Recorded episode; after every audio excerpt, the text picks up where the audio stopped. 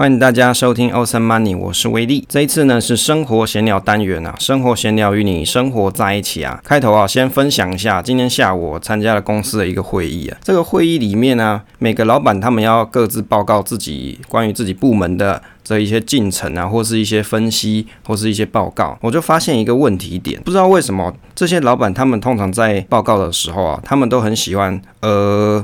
呃呃，就每个每个人都一样，就是呃开头这样，然后才开始讲说哦，今天这个项目是怎么样？哎，这个问题是怎么样？每个开头都讲呃，然后我就嗯想了一下，到底是什么原因造成每个人他的语助词都特别的明显？所以尤其像我自己做 podcast 来说啊，我就会很注意说我到底会有哪些语助词，就是我每次录音完啊，我都会再听一次，看看说有哪些可以改进的地方。当然有些东西是可以修掉的，问题是每一集你都要修，那个时间很多，不如把事情一开始就做好。那我这样就让我想到，其实不是每个人他都可以很顺、很流畅的把想要报告的东西都表达清楚。即使是已经位居上位的老板哦，他们在报告的时候啊，常常也是把自己的东西越讲越模糊。我就觉得很奇怪，有些东西其实它是很单纯，你应该要把复杂的东西用简单的方式去表达，然后不要写一大堆的报告，让事情复杂化。诶，不知道各位的公司啊，你们在上班的时候是不是也会有这种体悟跟感觉呢？第二个分享的部分呢、是关于我们十一月月份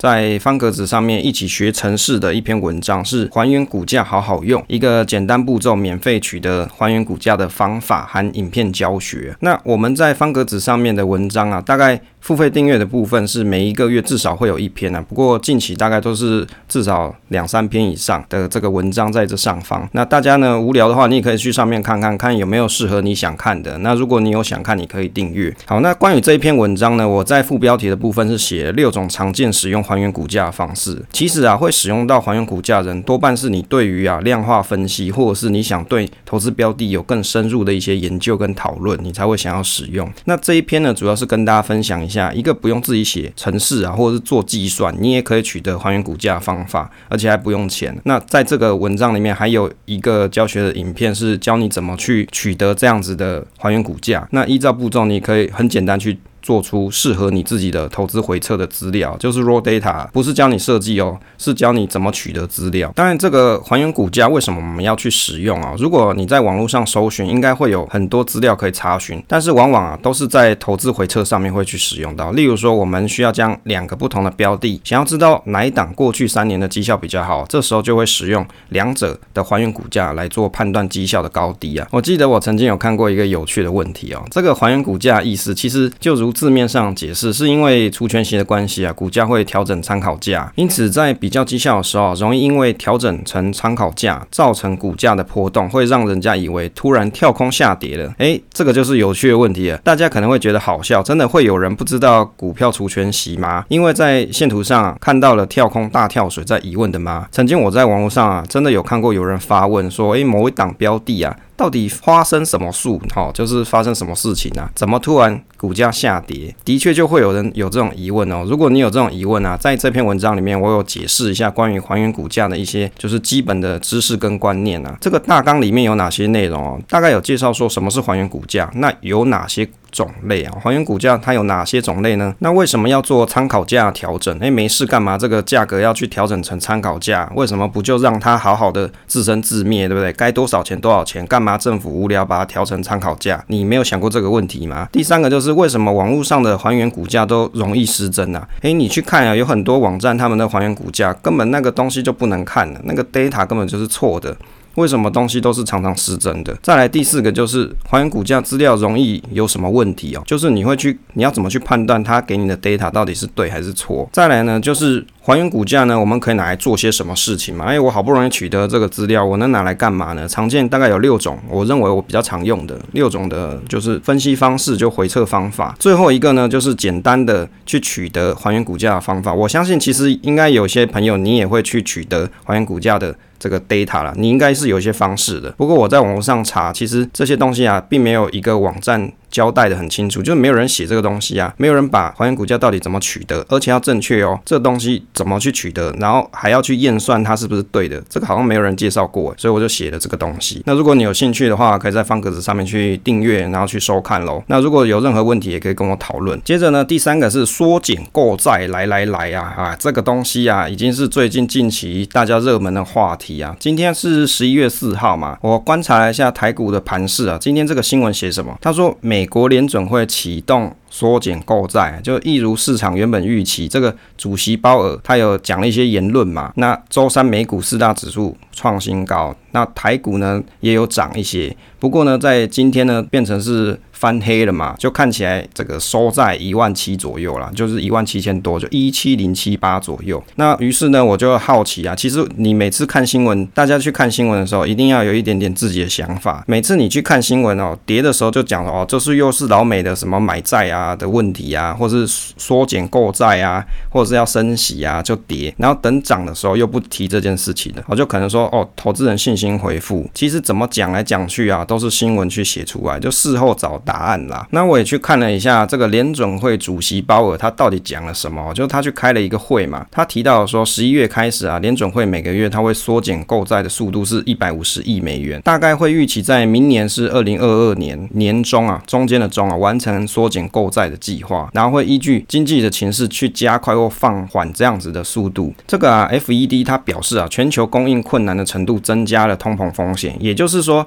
对联准会他们来认定这个通膨主。要造成的原因是，事实上是因为全球供应链困难的问题，就是缺料嘛。那缺料的原因就是因为疫情的关系啊，就是因为疫情的关系，人心惶惶啦，哈，就是觉得很害怕嘛，就一直囤料了。那鲍尔呢，他也有提到说啊，这个通货膨胀啊，从这个高点回落啊，预测是明年第二季或是第三季啊，可能会回落。不过他们也有提到说，要保持警惕啊，必要的时期还是要把这个通膨率推回去两 percent 的目标。从这个论调里面来看，你就会觉得他们会觉得通膨并不是一个长期的现象，他们反而还要想要办法去把这个两趴推回去，就是现在通膨的这种感受啊，对他们的分析来说，并不是一个长期现象。同时，他们有提到说，现在薪资有一些上涨嘛，可能会扩大物价的上升，那会让。FED 要预期更早的去采取一些行动，让这个通膨被压制下来。但是就鲍尔现在所说，目前没有看到这个情况。预测到明年年中的时候，美国的就业市场可能就会达到就是就业最大化的一种效果。FED 的利率声明发表之后，美股的道琼啊、标普收复了早盘失地啊，就是一些跌幅的部分。三大指数在礼拜三的时候全数改写成新高，十年期的美债殖利率升到一点五九 percent 左右，然后美元指数。疲软，那他们认为说通膨是暂时的，这就表明了他们可能还会在未来某一段时间内保持比较低的利率啊。其实从这个新闻的解读看起来，FED 他知道。的确，当下会有一些通膨的现象，但是他们不认为这个是长期 long term 的表现呐、啊，反而他们还会担忧说通膨可能在未来的某一个时间点不够了，他们还要继续去冲上去，而且呢，还希望说把这个利率慢慢维持在比较低的情况底下。所以大家每次你去看新闻的时候，像我的解读，我就会觉得说，其实他只是要跟我们讲，他们还是 under control，就是现在的经济情况，他们还在控制范围中啦。所以有时候我们去看新闻，你会想说啊，现在不是要。升息，升息，股市应该跌啊。那我为什么看到哎、台股涨了，美股涨了，或是某一天台股又跌了，美股又跌，你就开始怀疑人生。其实经济的运行啊，它是不断的在调整的。所以当市场它有预期要往哪个方向变化的时候，它不会马上立即到位，除非是像去年那种疫情迫使，比如说联准会啊，他们要赶快快速印钞去救这个市场经济。除了那种比较 critical 的情况啊，一般。情形来说，他们的政策去调整啊，是应该是会缓步的进行，而且会不断的放消息，让大家可以有心理准备去调整。所以你不要一直老是去想说啊，这个现在要升息，我是不是应该要做空，或者是我现在要空手？不是啊，其实我们做投资的人呢、你应该要跟市场同在啊，不要因为说市场跟你讲说，诶，现在要升息怎么样，然后你就要马上赶快去。做什么事情，其实也不是这样。你可以去做的是，也许是去 review 你现在的资产部位有没有一些风险的可能。那如果有风险太高的部分，你可以适时的去调整你的配置，这个是 OK 的。但是不是说我马上就赶快空手，哎，因为要升息，股市要跌。那你如果你颠倒想，如果你的逻辑正确，你应该要现在要做空啊，要放空，这样才对。第四个要跟大家分享一下，这个零售大战吃瓜中啊，这个吃瓜中是我啦，我在吃瓜，我就吃着西瓜，然后看他们在大战这样子，就吃瓜中。这个零售业者啊，现在在市面上大概有四家，就是统一集团嘛。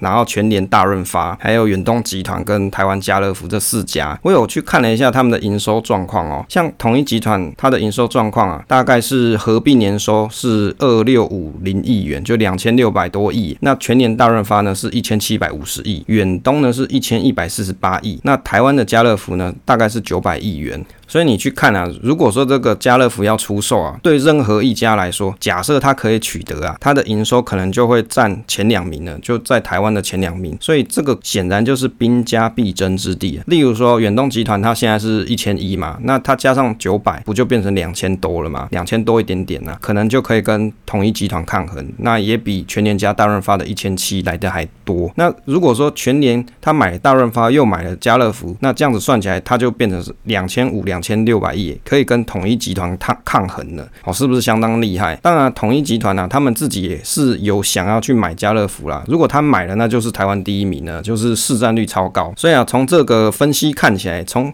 数字看起来，我觉得这是兵家必争之地。然后就无聊研究一下这个新闻上面有讲啊，这个法国人开的这个家乐福啊，他出售台湾家乐福股权这个话题非常的就是在市场上面持续的发酵中。统一集团他有讲说，虽然这个新闻讲得非常热闹啊，可是代志没有这么单纯呐，哈，没有这么简单呐。他们有一种权利，就是因为在三十四年前啊，统一集团创办人叫做高清愿，亲自到法商家乐福创办的家族去达成。一些协议，如果说法国他们要退出这个家乐福的时候，统一集团要买回股权，然后协助对方退场，然后还要继续承担责任。不过啊，其实事实上是统一集团他享有优先购买权，当然卖方也可以寻求竞争者出价，就是他可以去问问，比如说徐旭东啊，你要不要买啊之类的。然后呢，如果竞争者他出价比较高的话，那卖方就会去定出一个合理的这个价格，然后呢，优先去问合资的股东，就是统一集团啊，就问他说。你要不要买？要买就来买，不买我要卖给徐旭东喽，类似这个样子啊。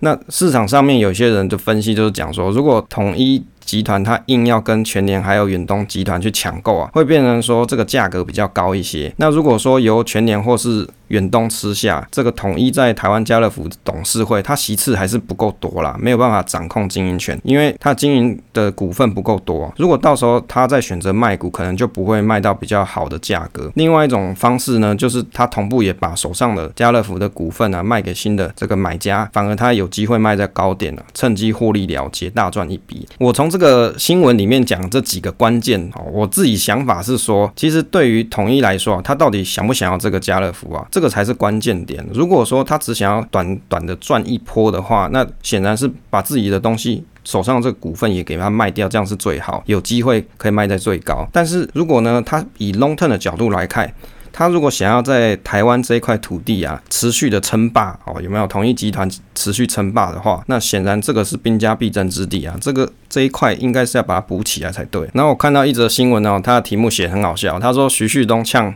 买家乐福，看谁出的价高，意思就是说，不然我们来输赢嘛，看谁钱出的比较多，就 很好笑。我不知道真的徐旭东有没有讲这句话啊，反正记者写的标题很好玩。这个在八月的时候啊，法国的家乐福他就有来台湾，就是评估说要出售台湾的事业，大概是十六亿欧元啊。然后呢，让这个家乐福啊可以开始接触一些潜在的买买家，包含一些私募的股。权公司去问问说，哎，你们有没有想要买？然后徐旭东他就表示说，他有去参与这个竞标。他表示啊，这个过程很挑战，也很复杂，因为也有别人在努力嘛，就是别人也想要买，所以他表示说，他也很努力的在来买嘛。但是因为一些因素很复杂，这个家乐福还有。很多的法国股东。那但是呢，最后应该是要看谁价钱出的高了。不过就我来看啊，其实这各方人马他们对于这个家乐福啊，估计是买下来就想要取得经营权啦。不然说实在的，你只是当当小股东，这个又没有办法去 control 整间公司，这样子去买啊，反而不是很划算。最好就是买下来之后，这个整个经营权跟品牌啊，都是属于新的公司的，这样子呢，对他们来说是最有效益的。当然，这个故事持续在进行当中，到底是徐旭东会赢呢，还是全年会赢呢？就到时候大家持续的看下去，搞不好还会杀出半路一个黑马哦，让我们都意想不到的，也是有可能的。第五个要跟大家分享是睡太多也有事啊。我最近看到一个新闻，他讲说台积电的美籍工程师来台湾受训，他在网络上狂抛了一堆台积电的这个缺点啊。其实这个缺点里面，我看来看去啊，它主要就是诉求是讲说哦，台积电的工时很长。例如说，他有提到啊，像一些晶圆代工厂上三天休四天，接着再上四天休三天的方式轮班，但是在台积电这边一天工时至少是十个小时啊，实际上可能还会上班上到十二个小时，而且啊有夜班跟周末轮班，平常还要 on call 啊。大家可能不晓得 on call 是什么，on call 的意思就是说你电话要带在身上，然后随时产线有事的时候就打电话给你，你就要赶快飞飞奔过去处理啊。为什么飞奔呢？以前我有朋友就是专门去修台积电机器的，有时候我半夜比如说十二点跟他聊天嘛，聊聊。他就说啊，没办法，现在 on call，我要赶快去台积电修机，哦，就是修那边的机台啊，所以 on call 就是这样，而且过年过节 on call 还是持续进行哦，这个责任是非常重大的，因为这个 fab 啊，fab 就是晶圆代工厂里面的无尘室，这个 fab 是二十四小时都在跑，所以人也是要二十四小时都要顾及啊，只是人可以轮班这个样子。另外，他有提到说，台积电不是很尊重个人自由，就是要限制一些，比如说受训的时候啊，有一些门禁的措施啊，还有限制访客来访的时间。不过，我觉得。他有提到一个比较有趣啊，他说在台积电上班的台湾人啊，真的没有比每天只上八小时班的美国人还有效率。大多人都把时间浪费在一些没有意义的工作上面，而且他有提到台积电用的一些软体很老啊，不像一些软体业者啊会有强烈的动机去改善他们的软体，还会有一些美感哦。可是，在台积电就看不到。他认为如果可以提升软体的效率啊，也可以增加大家工作的效率，也不用上这么久的班了。然后接着有另外一篇新闻就很好笑，有一个台积电的工程师啊。他资深工程师，他就讲说，他觉得啊，这些 complain 的人啊，哦，他们可能是睡太多了。那这一个员工，他是说，他是在十年以上的资历啊。他说，在高压产业里面，Intel 是相对放松的环境里面做高压工作，但是台湾的台积电是在很高压的环境做高压的工作，所以不太可能像 Intel 这些工程师，他们可以拿着电脑在咖啡厅或是户外工作。Really？我不觉得 Intel 他们可以这个样子，因为这在费本嘛，哪里有可能会拿着。电脑在咖啡厅上班了。那这个资深工程师他有提到啊，台积电为了要在十奈米这一段要赢 Intel 嘛，所以呢，二十四小时不间断生产，然后不断的研发，而且出现了夜鹰计划，也就是连就是做研发的部门，它也要三班制的意思。夜鹰计划就是在晚上的时候啊，台积电里面还有一批人在持续的研发他们的半导体制程哦，所以白天也有。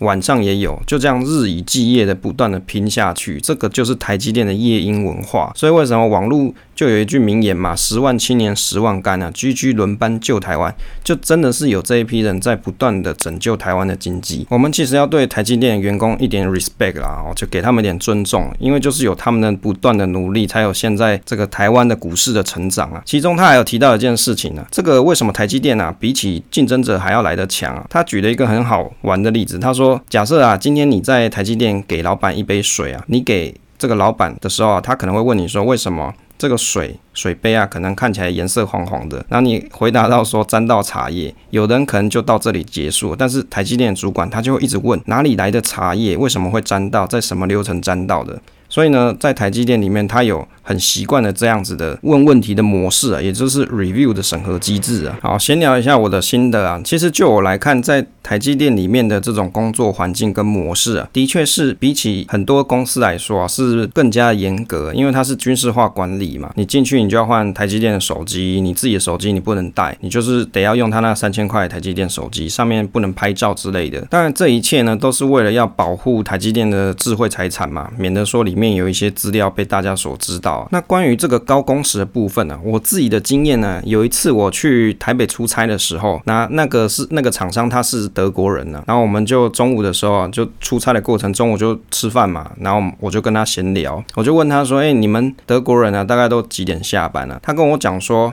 在德国。啊，他都讲英文啦，我就我他不是讲德语啦，他讲英文啦。好了，我就跟他用英文沟通，我就说，那你们大概在德国都是几点下班啊？他说，我们德国人在德国大概六点以前就下班啦，不会这么晚啦。然后我就说，诶，我们台湾人工程师晚上都要上班上到很晚呢。那他就说啊，你们好奇怪哦，我们那边六点就下班。我说怎么可能？那你们老板都几点下班？他就跟我讲说，我们老板也是五五六点就下班啦，他走了我们也要走啊。诶，这个两国的国情就不一样，所以啊，其实国情不同啊。美国人他来台湾去看这种工程师的生态，一定会觉得有差嘛，因为风气不一样，做事方法不同。不过我自己是觉得这个就是这个地方的文化，我们也没办法去改变。我说为什么工程师要一直加班这件事情，但是是希望啊，在公司里面上班的时候啊。的确是希望效率可以提升啊！真的有太多不必要的会要开了，这种奇奇怪怪的会一堆啊，奇奇怪怪报告很多啊，所以为什么大家都要做得很晚，就是因为这个样子啊。当然蛮希望说，像国外的一些好文化，有机会可以引进到台湾来啊。好了，以上就是这一次的生活闲聊，就是闲聊了很多有的没的。如果你也想要跟我互动的话，可以在下方的 show note 点击我们社群的报名表，那这个社群报名表都是由我来亲自审核入群啊，避免一些诈骗的情况。好。今天分享就到这边啦，我们下次再见。